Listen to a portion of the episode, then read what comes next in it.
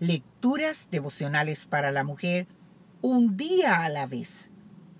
Cortesía del Departamento de Comunicaciones de la Iglesia Adventista de Gascue en la República Dominicana. En la voz de Noemi Arias.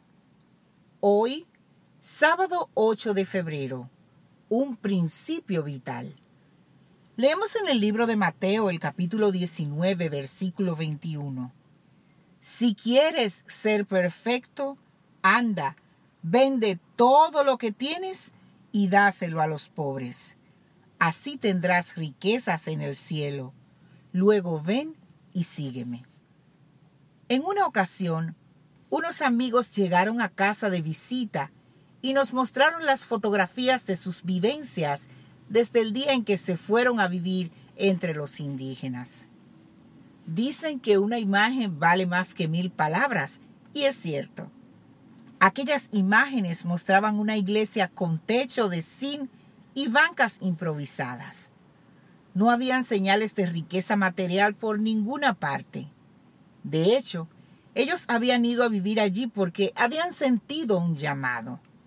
Habían dejado sus empresas personales y unos salarios muy superiores a los que percibían como misioneros en aquel lugar, porque no existía mayor retribución para ellos que mirar a sus amigos nativos uno a uno descender a las aguas bautismales, aceptando a Jesucristo como su Salvador personal.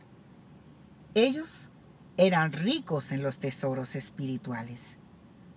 Hablando con ellos me vino a la mente el caso del joven rico. ¿Recuerdas el relato bíblico? Está en el libro de Mateo, el capítulo 19, versículos 16 al 24. Dice que un muchacho que lo tenía todo fue a ver a Jesús y le preguntó qué tenía que hacer para alcanzar la vida eterna.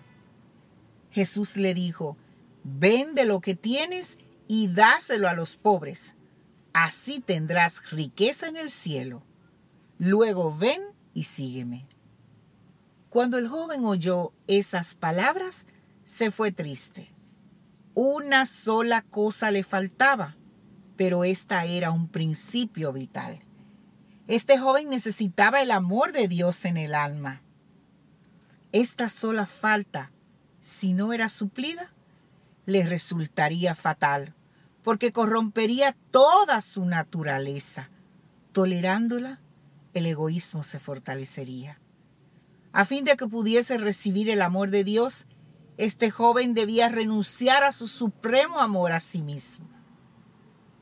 Hoy tengo que hacer autoanálisis y preguntarme cómo andan mis niveles de egoísmo. ¿Parecidos a la situación del joven rico o parecidos a la aptitud de mis amigos que lo dejaron todo para participar en la misión de predicar el Evangelio? Si me encuentro ubicada donde no quisiera, tengo la suerte de contar con un obrador de milagros, un Dios a quien puedo decirle, Señor, necesito tu amor en mi alma, ayúdame. ¿Dónde está tu tesoro? Si el amor de Dios no es tu tesoro, el egoísmo se fortalecerá en ti. Ojalá elijas tener riquezas en el cielo y no acumular aquí cosas que allí no te servirán. Que Dios hoy te bendiga, mujer.